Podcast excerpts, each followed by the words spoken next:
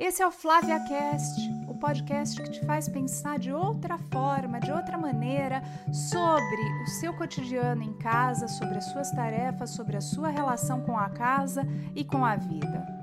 Ganhar dinheiro é bom, hein? Mas investir dinheiro é difícil? Você cuida das suas contas aí na sua casa? Como é que você faz? Como é que você multiplica o seu dinheiro? Como é que você faz para que o seu dinheiro trabalhe para você e não você trabalhe para o dinheiro? Lucas, que cuida do meu dinheiro, como é que a gente faz para o dinheiro trabalhar para a gente, meu amor? Me se apresenta primeiro, né? Que eu já falei, Lucas, Boa. meu amor, ele cuida do meu dinheiro, gente. Eu só trago gente legal aqui, hein? Ó. Antes de mais nada, eu só ia falar que o dinheiro acho que é o, melhor, é o nosso melhor empregado, né?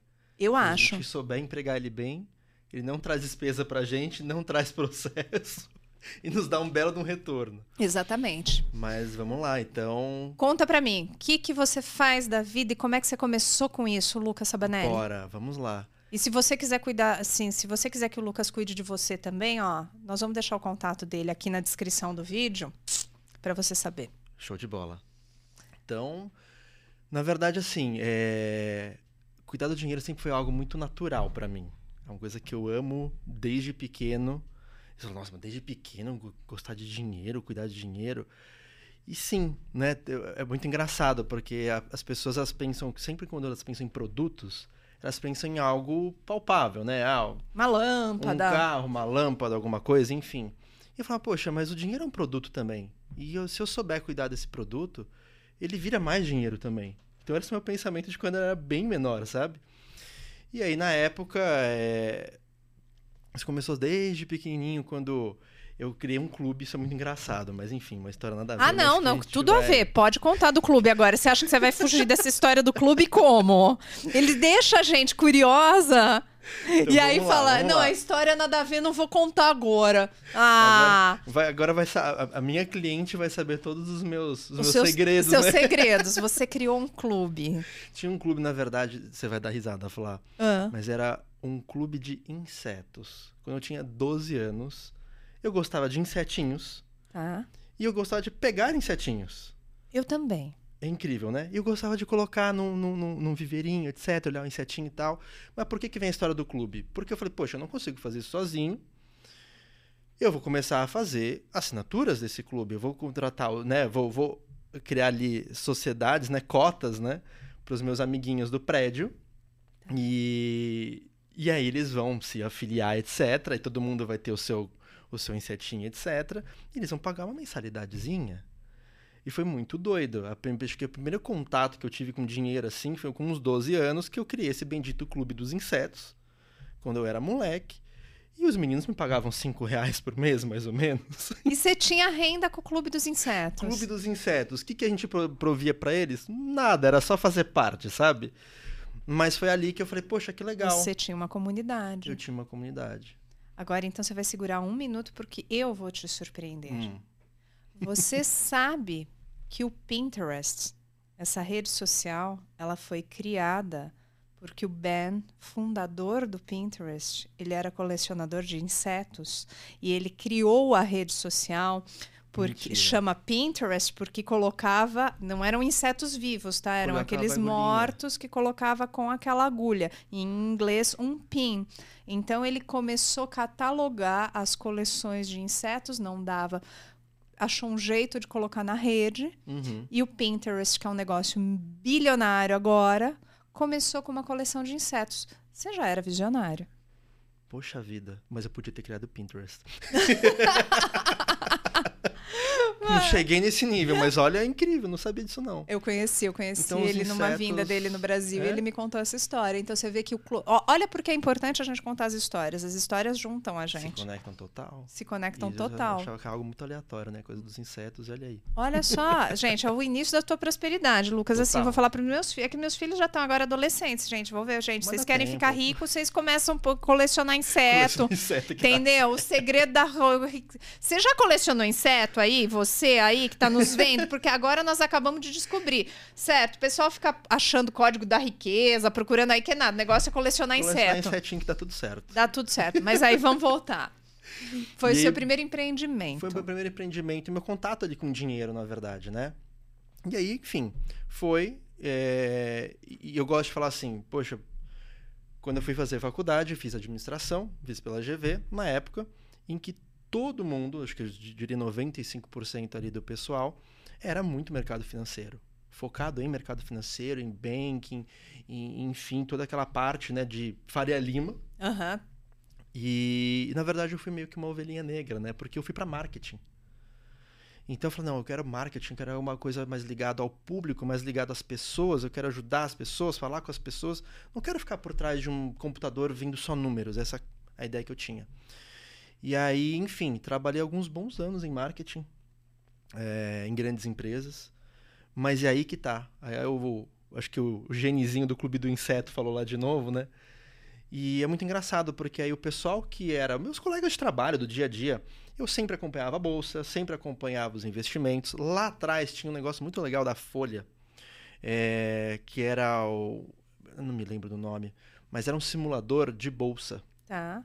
Não era era um ambiente que, que replicava a bolsa real e era um campeonatinho. Era gratuito para se inscrever, você investia na bolsa ali de graça e quem ganhava, às vezes ganhava um curso, ganhava alguma coisa, enfim. E era nacional isso. Então eu já brincava nesse simuladorzinho antes disso. E aí, sim, na minha época de, de, de marqueteiro ali, de trabalho com marketing, eu ajudava todos os meus colegas de trabalho. E eu lembrava tudo que eu sugeria para eles fazerem. Então, poxa, lembro muito de uma vez que a gente estava conversando ali. Eu falei, cara, mas Petrobras está tão barato. Vamos comprar?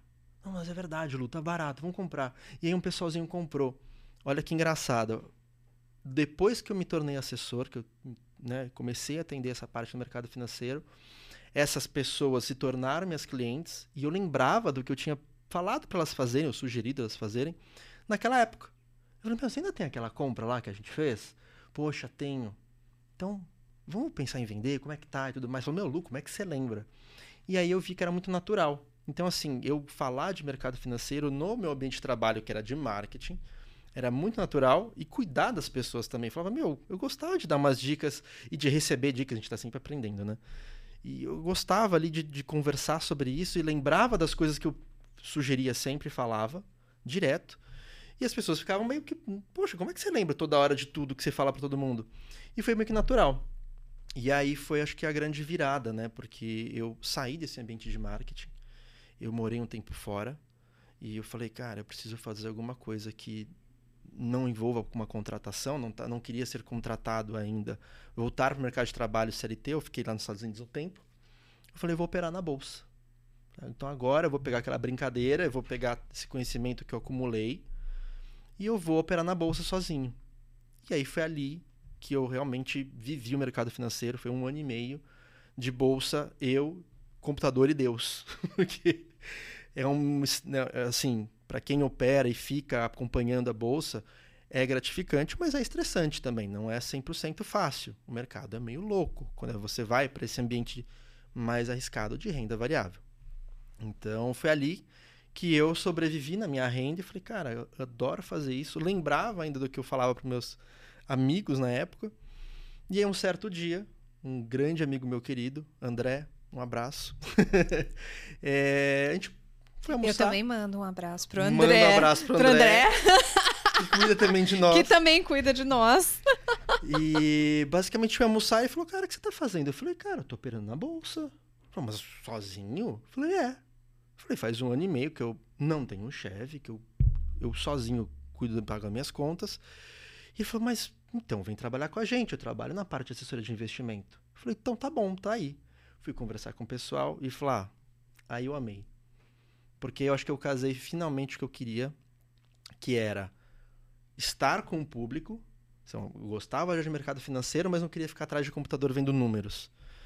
Mas eu queria estar com o público ali, falando disso e ajudando as pessoas, entendendo elas, conversando e falando, cara, eu posso te ajudar. Eu posso mudar o que, como é que você pensa ou te dar mais segurança para realmente você ter um melhor empregado que é o teu dinheiro.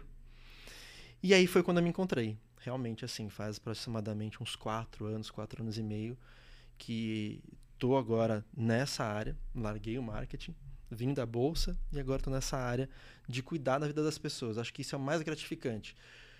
A gente olha números, a gente acompanha números o tempo inteiro, claro. Mas acho que o mais gostoso que, a, que o nosso trabalho realmente faz é entender o que, que a pessoa precisa. É isso mesmo. E eu sou prova disso, porque assim, eu amo, eu não acompanho, né? A gente Nem precisa, né? não preciso acompanhar porque tem você, mas você me explica tudo. É isso. Você me explica tudo e que, com a maior paciência. Quando eu não entendo uma coisa, eu falo, Lucas, estou pensando nisso aqui. Não, Flá, peraí, nós vamos sentar, vamos conversar e vamos ver se é assim, assim, assado. E eu me sinto muito segura. E para mim é uma quebra de paradigma, que é o que a gente tem. É bonito, né, falar quebra de paradigma, mas eu acho assim, a gente mudar aquilo que a gente pensa há muito tempo. Sim. Infelizmente, a gente não tem uma educação financeira estruturada. Exatamente. As pessoas têm medo dos números, as pessoas fazem as coisas que eu falo às vezes despilotadas e não sabem, fazem um gasto que não podem, ou tomam decisões procurando uma coisa e não sabem que talvez tivessem alternativas melhores Sim.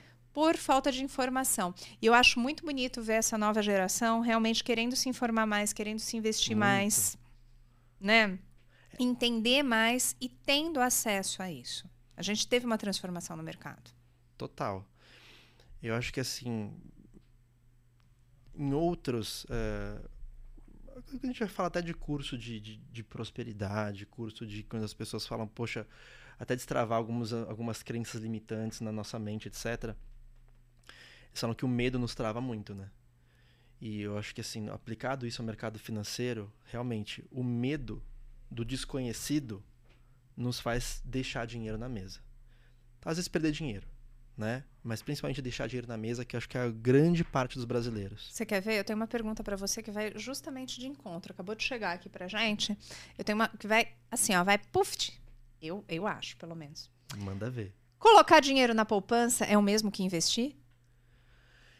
É o mesmo que investir, mas eu acho que é aí que tá. Eu acho que é, eu acho realmente, desdobrando aí o que você falou. A poupança é o primeiro grande caminho que normalmente o brasileiro tem acesso. Eu falo brasileiro, vou dar só um parênteses muito grande aqui. O americano, ele normalmente tem acesso ao que? Às ações. Porque o mercado de lá é diferente, para eles é muito normal entrar em ações. Aqui, para nós, poupança. Então, sim, é investir. Né? O seu dinheiro está lá, ele está rentabilizando com as suas características, né? Mas, assim, desdobrando de novo o que eu falei, o medo não deixa a gente ganhar mais dinheiro, deixa a gente dinheiro na mesa. Por quê? Porque a gente consegue investir em vários outros tipos de investimento, em outras categorias, e o mercado é muito amplo, que a partir do momento que você expande a sua cabeça e vê como é que funciona mais ou menos, fala, cara, a poupança não faz sentido, né?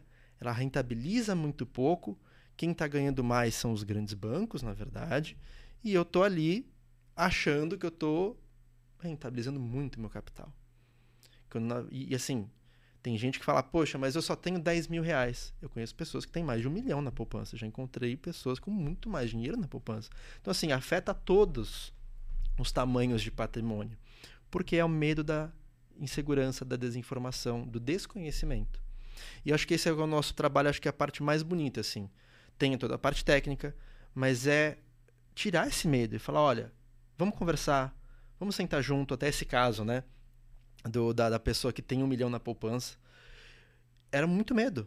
E a gente sentou junto, eu falei, vamos começar devagar, vamos começar tranquilo, com algo que você vai ver que não vai oscilar, que vai crescer um pouquinho todo dia, mas vai crescer um pouco mais. Aí depois, aos pouquinhos, quando a gente for conversando, eu acho que você passou por isso junto comigo, de a gente ir conversando, eu explicando e mostrando os diferentes investimentos, a pessoa ela vai ganhando mais confiança e vai entendendo como que ela pode realmente rentabilizar melhor. Até que ela nunca mais volta para a poupança, né? Então, eu acho que é o pontapé inicial, mas tem muito jogo pela frente, sabe? Aí aquela pergunta: você precisa de muito para investir em algo diferente da poupança? Não. Assim, muita gente fala do famosíssimo Tesouro Direto. Exatamente, ficou popular, Super, super, popular. popular. E é muito engraçado, porque pra mim o Tesouro Direto é a nova poupança, praticamente. Muita Ah, gente sim. já me pergunta, ah, Lucas, e Tesouro Direto tem? Todo lugar tem. O que é Tesouro Direto? Nada mais é do que uma renda fixa, um investimento em títulos de renda fixa emitidos pelo governo. O governo precisa de dinheiro, basicamente. A gente falou, ó, ó, governo, pega aqui parte do meu dinheiro que eu vou investir e você me retorna os juros, né? E aí pode eu ser... te empresto. te Governo, empresto. tô te emprestando. Exato. E aí a gente começa a brincar com os diferentes investimentos. Poxa, tesouro direto é legal? É legal. É uma bela porta de entrada, já melhor que a poupança, com certeza. E aí, a partir de 30, 40 reais, você consegue já investir. Agora, poxa, e se eu não investir? E se eu não emprestar para o governo? E se eu emprestar para uma empresa? Ou se eu emprestar para um banco? Será que eles me pagam melhor? Muitas vezes sim. E aí você começa a entender os tipos de investimento que você tem, e tudo isso em renda fixa ainda. Os tipos de investimento que você tem e como é que você pode, né, para quem que você vai emprestar ali, qual é que vai ser o seu retorno. Isso é muito legal.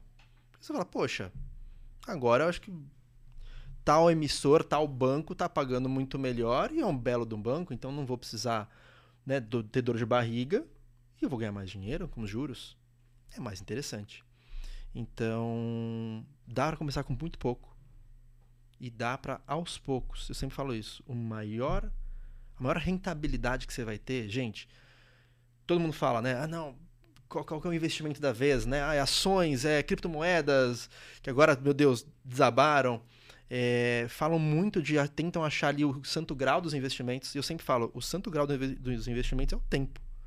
O tempo vai te rentabilizar melhor que qualquer coisa. Mesmo na bendita poupança, que rende pouco, se você deixar por 5, 10, 20 anos, você começa a ganhar dinheiro em cima de dinheiro. Quanto antes você começar, melhor. Melhor. E aí vamos falar de uma coisa básica. Qual que é a diferença entre renda fixa e renda variável? Porque é isso, pode tomar, toma água tranquilo. Porque o que, que acontece? Durante muito tempo, eu cresci, eu sou de uma geração mais velha do que você, e realmente falando, o investimento que a gente tem para fazer é na poupança, poupança líquida certo, poupança você não vai perder seu dinheiro, tudo mais, dá pouco, mas dá sempre, Aham. né? Aquele pingadinho. É aquele pingado, mas dá sempre. e aí agora começa essa história. Nossa, renda fixa, renda variável. Meu Deus, onde é que eu tô nesse meio? Ação, tenho medo. né? Normal. Aham. Sim. E aí, qual que é a diferença? O que, que é uma renda fixa e o que, que é uma renda variável? Acho que você já começou categorizando muito bem, Flá. Dá para destrinchar, né? E a gente vai destrinchar em diferentes investimentos, mas as duas grandes categorias realmente: renda fixa, renda variável.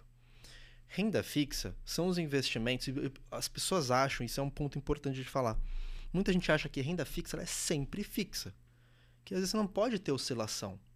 E eu vou explicar que isso, isso às vezes acontece. Mas a renda fixa, normalmente, o que, que ela é? Ela é um título de uma dívida de alguém.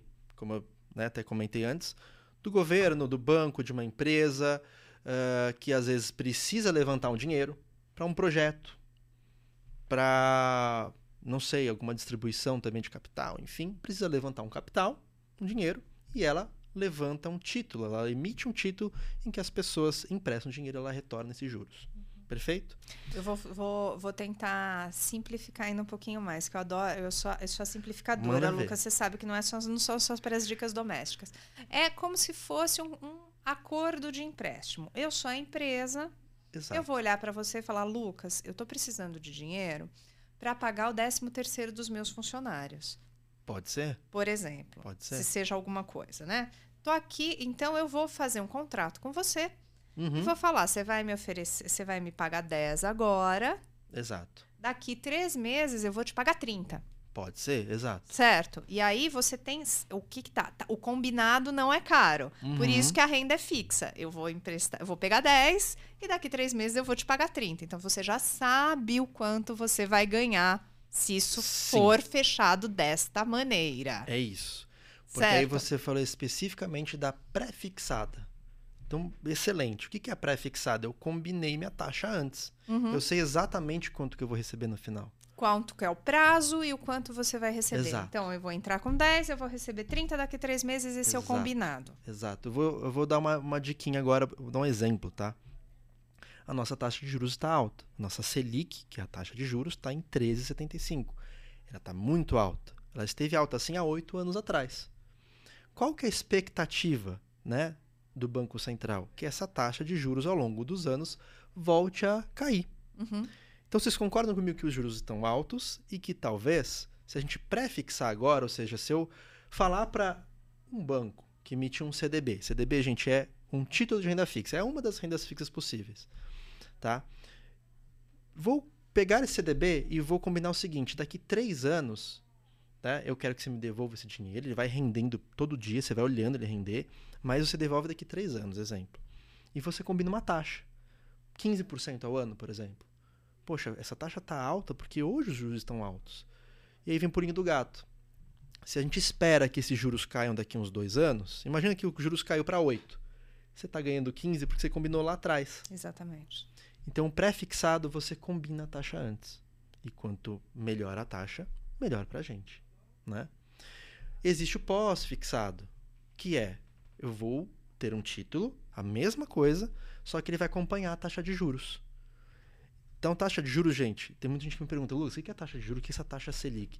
Eu explico de um, jeito, de um jeito muito simples, que basicamente é, pessoal, quem define isso é o governo. Quem define isso é o Copom, que vai lá a cada 45 dias, se reúne e fala: olha, a gente precisa aumentar a taxa de juros por causa da inflação.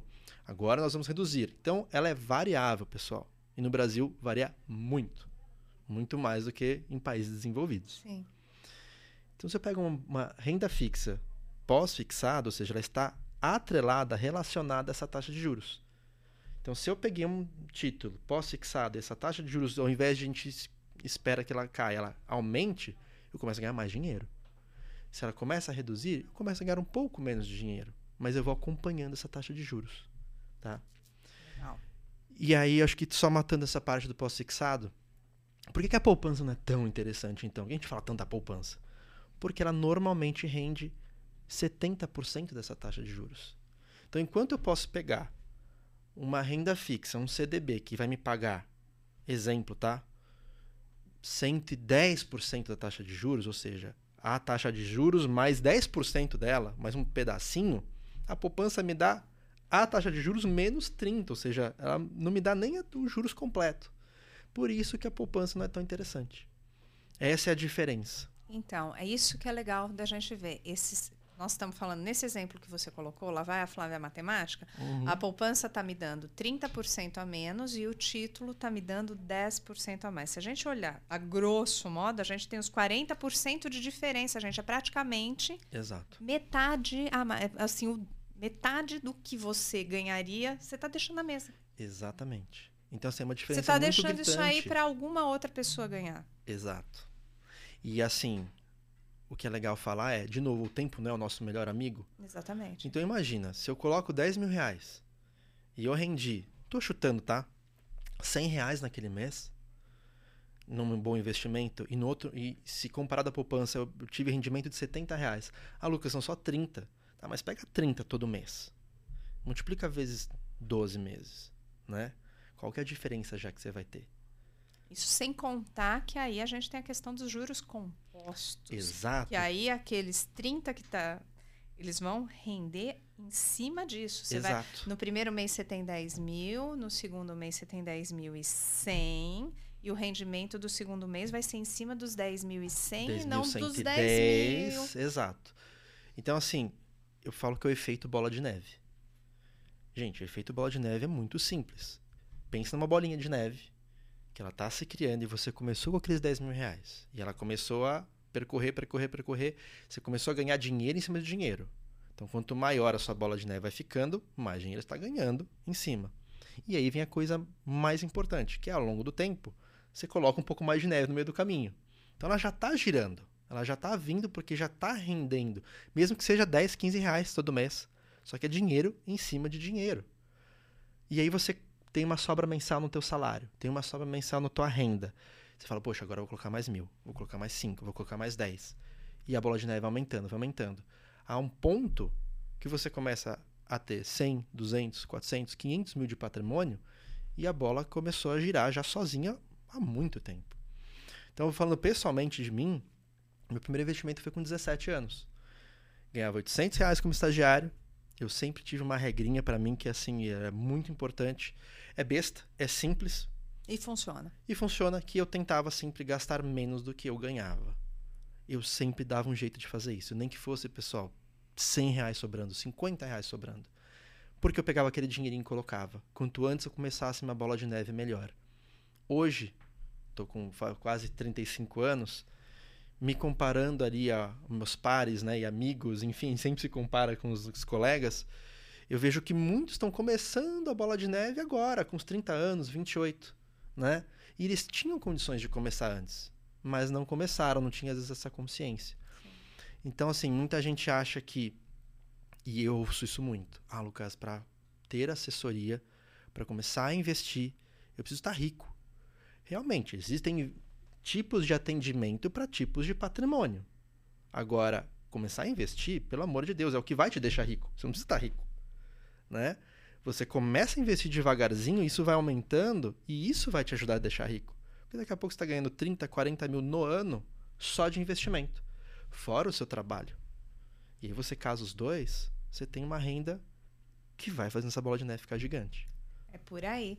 E aí aquela pergunta que não quer calar. Vamos lá. Investir dinheiro significa deixar sem mexer por muitos anos? Não, então por isso que a gente faz sempre as divisões. E é uma ótima pergunta. Cada dinheiro tem que ter sua função, digamos assim. Cada caixinha tem que ter sua função. Flávia sabe muito bem já. Vamos organizar os dinheiros. Vamos organizar os dinheiros. A gente sempre sugere o seguinte. Claro, o grosso, pessoal, a gente sempre sugere que seja de médio e longo prazo.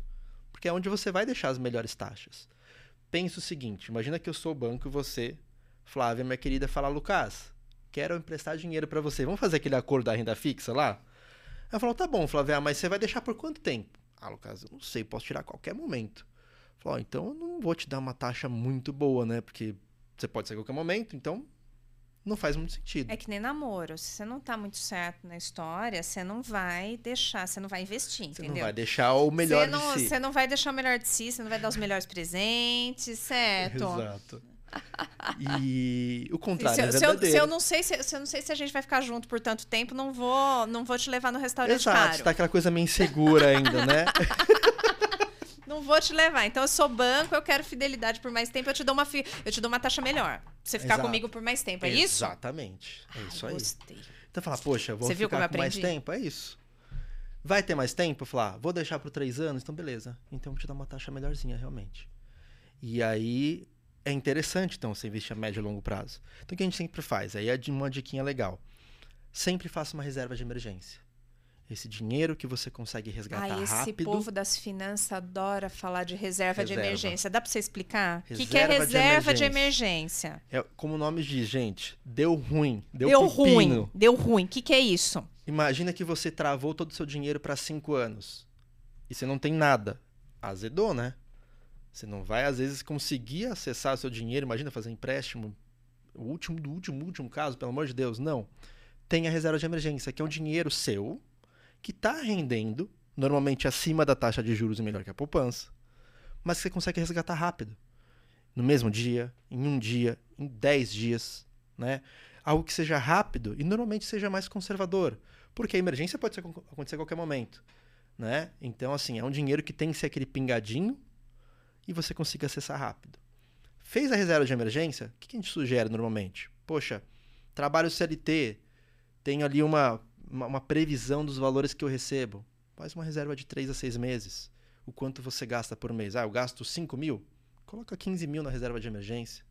Né? Coloca 30 mil na reserva de emergência, tá de excelente tamanho. Deu ruim. Você tem 3 meses, 6 Seis meses, meses de vida. para você respirar. Exato. Isso é importantíssimo. E o restante? O restante está lá no médio e longo prazo, ó, rendendo. Mais do que ele está rendendo na reserva de emergência. Exato. E eu acho legal a gente falar sobre isso, e vou te falar que é de uma forma muito. Para mim, é muito é, básica mesmo. Porque muitas vezes a gente acha que, nossa, só tenho que ganhar muito, tenho que ganhar muito. Não. Você tem que entender que você, às vezes você vai ganhar menos nesse pedaço, porque é necessário você ter esse dinheiro tua Exato. mão quando você precisar. Exatamente. E aí, a partir do momento que você fechou essa caixinha básica, porque isso é o que você precisa para respirar. Exato. Perdi um emprego, tive um imprevisto, vou ter, tive, um, sei lá, um falecimento na família, veio uma despesa que eu não tinha. Uhum, uhum. Então você consegue ter esse dinheiro, né? À sua mão. Não vai render maravilhosamente bem, não vai ser a maior rentabilidade do mundo, mas ele te dá segurança. Exato. E já tá melhor que a E poupança. te dá liberdade. Exato. Então, assim, é um dinheiro que já rende mais que a taxa de juros que a poupança. E você consegue ter acesso rápido a ele. É isso mesmo. Fez a reserva de emergência, gente. Parte para o abraço. Aí começa a pensar em médio e longo prazo mesmo. A gente do mercado financeiro fala, poxa, quando que é longo prazo para quem é do mercado financeiro? É acima de 5 anos, médio prazo, acima de 2, 3 anos. Então, assim, a minha carteira pessoal de investimentos tem títulos ali para 5 a 8 anos. Mas, Lucas, nunca vai precisar desse dinheiro? Gente, dinheiro dá duas coisas pra gente. Primeiro, a reserva de emergência dá velocidade. Agora, se eu tenho dinheiro investido, isso me dá crédito na praça. Então, se eu precisar fazer, às vezes, uma compra muito grande que passou da minha reserva de emergência, tipo, vou comprar um apartamento, né? Às vezes eu consigo pegar um crédito tão bom porque eu tenho meu dinheiro ali. Falo, olha, eu tenho aqui Que é a tua garantia. meu patrimônio, a minha garantia como ela é boa. Pô, Lucas, então eu vou te dar uma taxa legal. E aí a gente já responde aqui a Laura que escreveu pra gente, falou o seguinte: eu queria investir, mas eu tenho medo. Qual é a primeira coisa que eu preciso fazer? Posso. Tô errada? Reserva de emergência? Reserva de emergência. Reserva de emergência. Aí eu vou entrar em dois, dois, duas etapas. Bora. Primeira reserva de emergência. Monta isso, pelo amor de Deus, num bom lugar.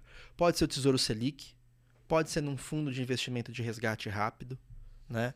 Pode ser num CDB de liquidez diária. Acho que são excelentes investimentos. Você viu que eu não citei poupança, tá? E a poupança tem mais um probleminha. Ela tem um mêsversário. Ela só rende a cada 30 dias. Só a poupança é assim, gente, e um outro investimento também. Mas enfim, se você deixou 29 dias o dinheiro e resgatou esse dinheiro no 29, você não ganha um real. Você sente e chora. Você sente e chora, tá? É, então, por isso também é tão interessante. Gente, essa história do mêsversário, sabe que eu tinha esquecido da poupança? Eu tinha esquecido disso mesmo, gente. É uma coisa louca. É que a Imagina, gente tava tão um acostumado mês. com isso. É. Então, ah, assim, não, você pode resgatar quando você quiser, mas o mêsversário, o, o presente só chega no só mêsversário. chega no- Exato. É tipo criança. Exato. Você não vai. que ficar é bonitinho um mês. Você fica bonitinho mesmo. Se você não ficar, você não ganha pirulito. Exato. Pô, não dá. Não dá. E É assim, nesse- no mundo atual não dá. Tesouro Selic, um CDB de liquidez diária, é um bom fundo de liquidez diária que a gente fala, que é o quanto rápido você resgata, isso é a liquidez, rende todo dia. Então você vai pegar daqui 5 dias, daqui 10 dias, renderam esses 5, 10 dias. Isso é importante. E o segundo passo, é, quando a gente fala de construção patrimonial, é fez a reserva de emergência, tem o teu dinheiro ali. E uma parte de seguro e proteção patrimonial. É muito importante. Não é cultura do brasileiro. É muito cultura do americano e de países desenvolvidos. Por que eu falo isso? Imagina o seguinte, nós brasileiros a gente gosta de pagar para ver um pouco, né? Sim, opa. Então, poxa, Vivemos com emoção. vivemos com emoção. Ah, se der ruim eu dou um jeito, né? Se der ruim eu me viro, eu peço uma ajuda, meu amigo ajuda, meu pai ajuda, enfim, alguém ajuda, né? Já eu acho muito legal, e esse tempo que eu passei nos Estados Unidos eu entendi muito bem isso. O americano, eu, eu acho que a gente tem que aprender algumas coisas boas com eles, que é essa questão do controle de risco. Pois todos eles têm seguro para tudo, porque se der ruim, eles pagaram bem pouquinho para ter o seguro e entra uma bolada para os caras Foi a primeira coisa, coisa. que a gente fez quando eu comecei a trabalhar com você. Exato. Foi a primeira coisa, porque eu ainda que sou autônoma, né? A gente está falando muito de CLT, mas você que é autônomo também pode e deve fazer Deve isso. muito mais. Porque aí depende só de mim.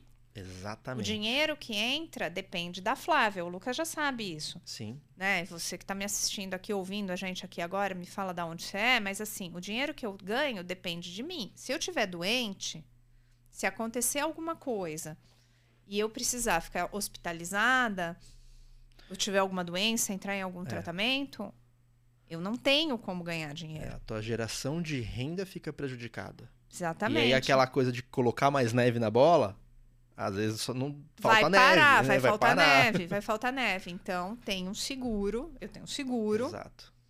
Então assim, a parte cuida de seguro, disso. que você falou do autônomo. Então, autônomo, falando de reserva de emergência, a gente sugere 12 meses, justamente porque é autônomo. Então pode ser que alguma coisa aconteça, depende realmente do próprio corpo, da própria disponibilidade de tempo ali para trabalhar, então isso é importante. E sendo CLT ou autônomo, ter um seguro, principalmente de vida e proteção. Por quê? Eu acho isso muito engraçado. O brasileiro ele faz seguro para carro, para às vezes os nossos bens materiais, Às vezes né? para casa. Para casa, para carro, para pet, para tudo, e eles não fazem um seguro para nossa própria vida. Vou falar o meu caso também. Eu dependo, apesar de ser sócio do escritório, eu dependo do meu corpo, da minha capacidade de trabalhar, né? Se me dá ruim, se eu fico internado, se eu tenho uma doença grave, Deus me livre, se eu fico inválido, se o meu momento de vida muda, eu tenho uma reserva que me segura? Às vezes, muitas vezes não. Então, eu tenho um belo de um seguro. E eu vou dar um exemplo do meu que eu posso falar. Gente, se eu, por exemplo, eu, Lucas, tiver um câncer, eu recebo um milhão de reais. O que, que eu vou fazer com esse dinheiro? Eu vou gastar? Não, vou pegar esse dinheiro, vou investir e vou fazer renda para mim. Porque eu vou estar passando por um perrengue. Deus me livre, bati o carro, fiquei ruim, né? Perdi o movimento de uma perna, da mão, Deus me livre também. Eu vou receber um dinheiro. Eu gosto muito de falar isso e tem vários seguros. Eu adoro colocar, e eu falo muito para muitas amigas minhas e tudo mais, que tem esses seguros que são resgatáveis, são diferentes muitas vezes dos produtos que aparecem nos bancos. Total. E também que quanto antes a gente faz, mais, mais barato. barato eles ficam. A gente fez seguros para os meus filhos. Sim começando a que partir de, a é. partir de 14 anos, é, certo? Exato. Se, se não mudou, é isso aí. Você consegue fazer um seguro de vida para o seu filho para a vida inteira. Exatamente. Esses seguros que a gente trabalha, eles são realmente bem diferentes do seguro não, tradicional. Não é o seguro tradicional. Eu acho não que é isso é, importante a gente frisar aqui, porque Sim. muitas vezes as pessoas que estão nos, nos acompanhando vão chegar lá no banco e vão ver o seguro aqui. O seguro aqui, mas eu ouvi lá na conversa da Flávia com o Lucas que é um seguro resgatável. O banco vai falar, não tenho. É. Né? E aí vão falar que a gente é mentiroso. Sim. Certo. Mas não é. É um produto específico que está disponível para todo mundo. Para todos. Antes, coisa de 10 anos, 10, 15 anos atrás, era um produto. Ele, são produtos de empresas internacionais são seguros internacionais que antes, na verdade, só quem tinha uma renda AAA que né, alcançava, Exatamente. que era oferecido a eles. Hoje em dia, gente, já popularizou muito bem, todo mundo tem acesso. Então são seguros que parte ou totalmente ele, ele é resgatável. Então ele não deixa de ser um investimento. Lá na frente você fala, putz, coloquei um dinheiro nesse seguro, mas acabei não usando uma parte. Você pega parte desse dinheiro, ou todo, depende do, do seguro, e pega ele de volta para você. Então, faz muito sentido, por isso que é importante conversar com alguém no mercado financeiro, falar sobre todos os pontos e começar pelo planejamento certo. Reserva de emergência e um seguro se der ruim. Lá na frente, quando você tiver 500 mil, 1 milhão, 3 milhões, 10 milhões por aí vai, as cifras não acabam, né? Talvez o teu seguro possa ser um pouco menor, porque você já tem um belo de um colchão para te segurar a onda. Mas enquanto isso não foi criado, um seguro é muito importante, né? Acho incrível. E aí a gente entra com essa pergunta também, como guardar dinheiro para aposentadoria. Muito simples. Essa é uma pergunta que muita gente faz, é muito engraçado isso. Ah, todo mundo tem medo, né? Eu acho que volta um pouquinho naquela regrinha que eu falei. Primeira coisa, comece.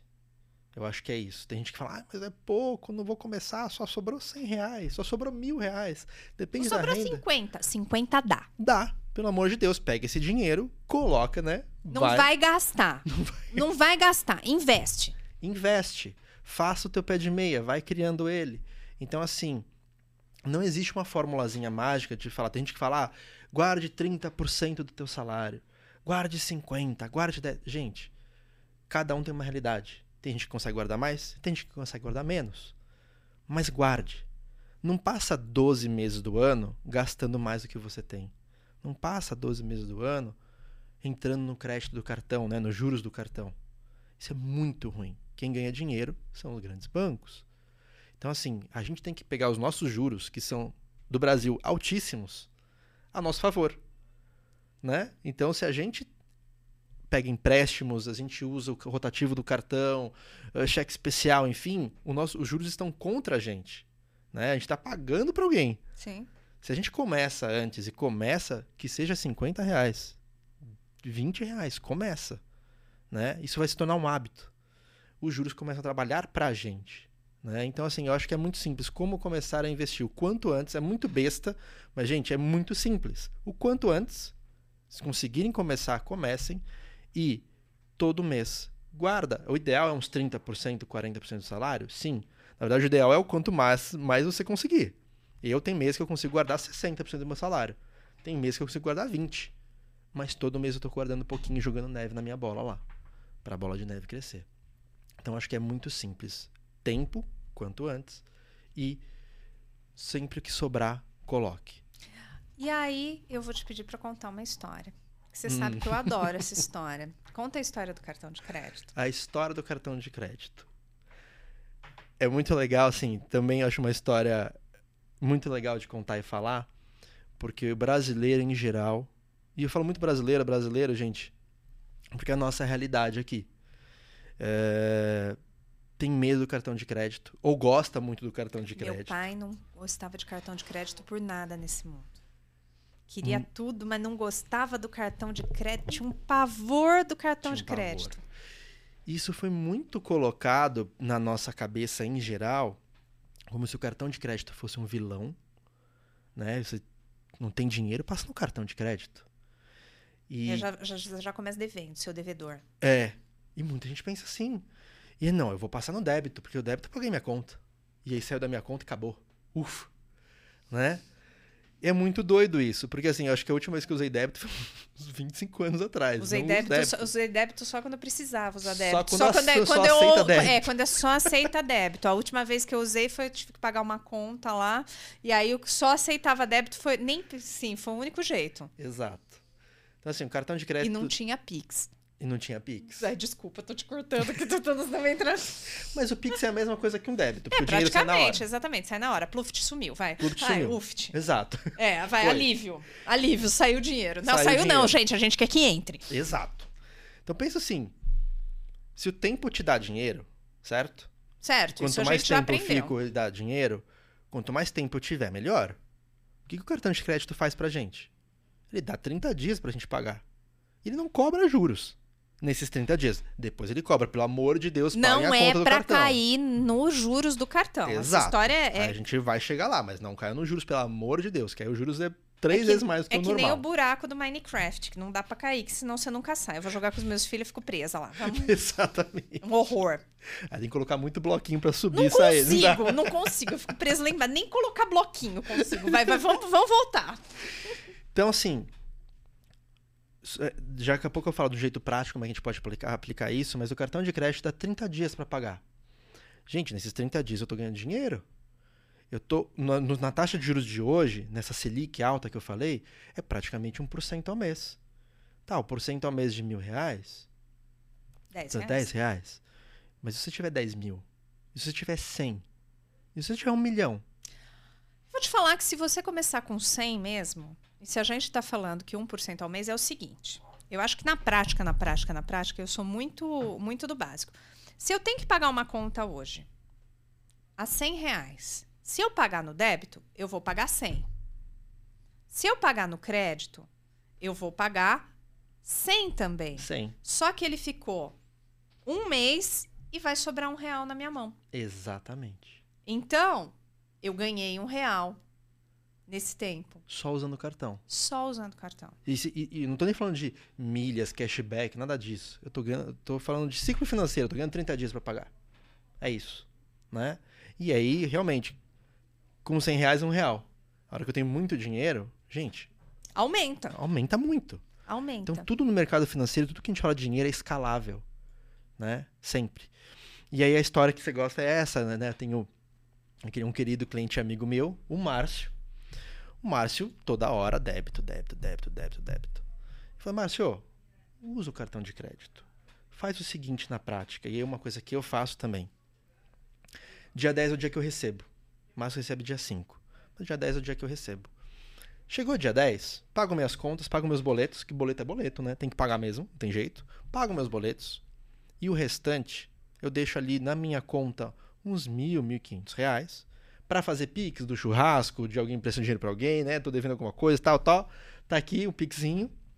E o restante foi tudo para investimento. Sem dó.